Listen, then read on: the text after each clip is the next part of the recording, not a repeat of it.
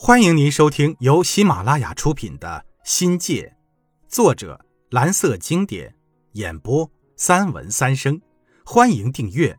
第三章：心仪。实习就标志着我们从学生一跃成长为老师，除了新鲜，外加少许胆怯，却没有想象中那样激动。倒是女生说好怕好怕的。我插队时啊。当过一年的代课教师，在同学中呢算是老油条了。对于实习呀，我觉得就是那么回事儿，只是一下子紧张忙碌起来，让人有点不可适从。真正到了实习学校，又有另一种伟大的感觉了。当初做代课教师只是一种尝试，现在进行的是职业策划中的一部分，不同的角色，不同的地位。站在了一个全新的高度，很多的第一次又有一种全新的感觉。每天看见那些天真可爱的孩子，带着纯净无邪的笑容从我们身边溜过时，总会情不自禁地想起曾经的自己，如大梦初醒，转眼间就要成为学生王了，一下子仿佛成熟起来。其实啊，老成根本用不着装。人到了相应的年龄，城府是或多或少的事儿，跟傲慢和耍酷无关。之前听隔壁班七七级到农村实习回来的校友说起实习的那些事儿，艰苦的一言难尽。再看看我们这里，很知足了。如园林般的校园很干净，古树古木，古朴中透出幽静的风格。学生知书达理。教师热情待人，给人有种归属感。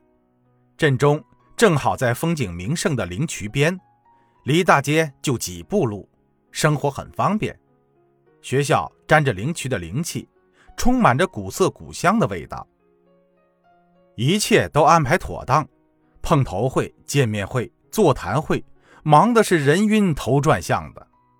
师专教务处王主任。解读了实习期间的部署和安排，班主任林老师呢，则强调了纪律要求，交代了各个实习小组长的责任和任务。我呢，好像当了我们这个实习组的小组长，有些记不得了。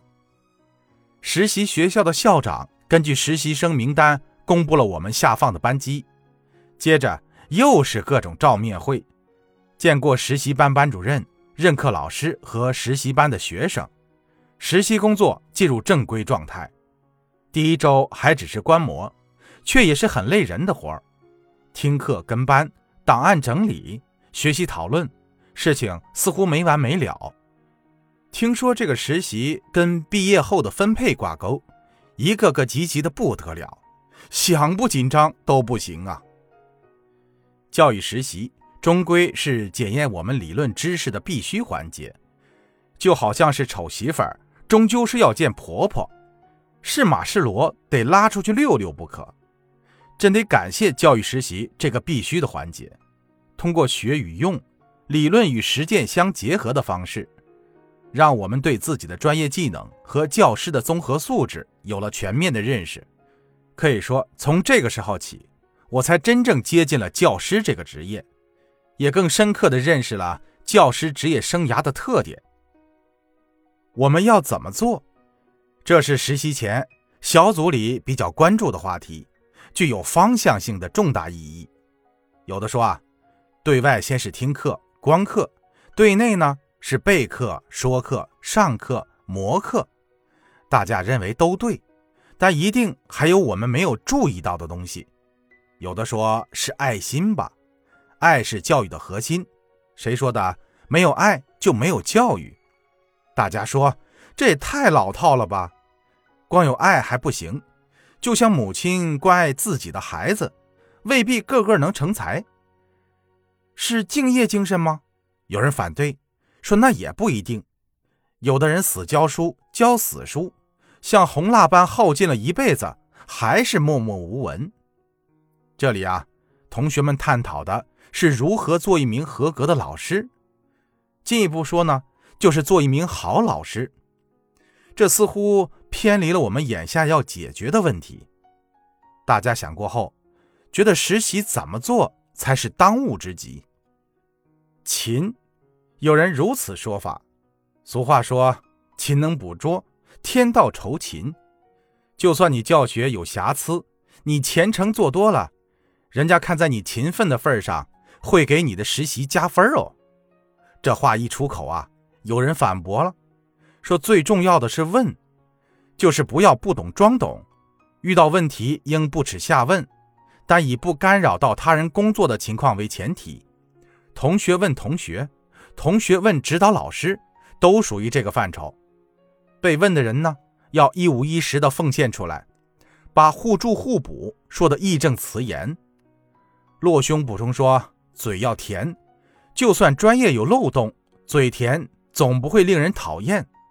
但是不要太过分，否则人家会以为啊，你只会油嘴滑舌，不会干正事儿。”经过激烈的讨论，最后大伙达成了共识：一是偷艺，除了学指导教师。刻意教你的工作程序及技能手法这些硬功夫外，还要留意他们教学外和课外的那些深藏不露的软功夫。二是察言观色，从脸上的表情获悉对方的情绪，由此推断出此人的性格以及为人处事的风格等。一般人都喜欢听好话，拍拍马屁呢，有时候是必要的。三是。忍，这一点很重要。就算被克或者让人骂了，你最好是嬉皮笑脸，装作糊涂，千万不要狡辩。只要死不了人呐，就不是什么大事儿。原则之外的事儿呢，随人家怎么说，都要泰然处之。内心上不单不能对冤了你的人抱怨，还要学会感激，然后努力做好自己。你看看。我们这个小组，哪个不是人才呀？听众朋友，本集已播讲完毕，感谢您的收听，精彩继续。